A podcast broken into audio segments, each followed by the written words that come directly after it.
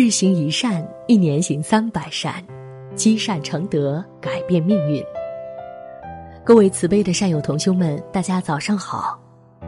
美好的一天，美好的心情，从阅读、聆听美式早课开始。我是玉宁，天天精彩，只要你来，我们就在。让我们一起来走进今天的早课。风尘三尺剑，社稷一介衣。一位风烛残年的上人，很想找一位优秀的关门弟子。他觉得城里王姓少年很不错，但是不确定少年是否有足够的勇气和信心。于是他来到少年家，对少年说。我的蜡烛所剩不多了，得另外找一根接着点下去。你明白我的意思吗？明白。少年急忙说：“您的思想光辉是要很好的传承下去。”可是，上人继续说：“我需要一位最优秀的弟子，他不但要有相当的智慧。”还必须要有充分的信心和非凡的勇气。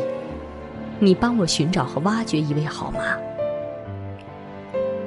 少年温顺地说：“好，我一定会尽全力为您寻找的。”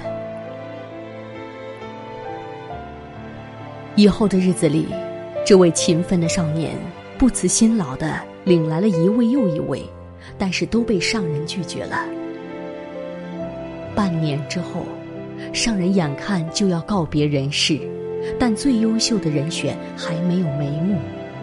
少年非常惭愧，泪流满面地说：“我真对不起您，让您失望了。”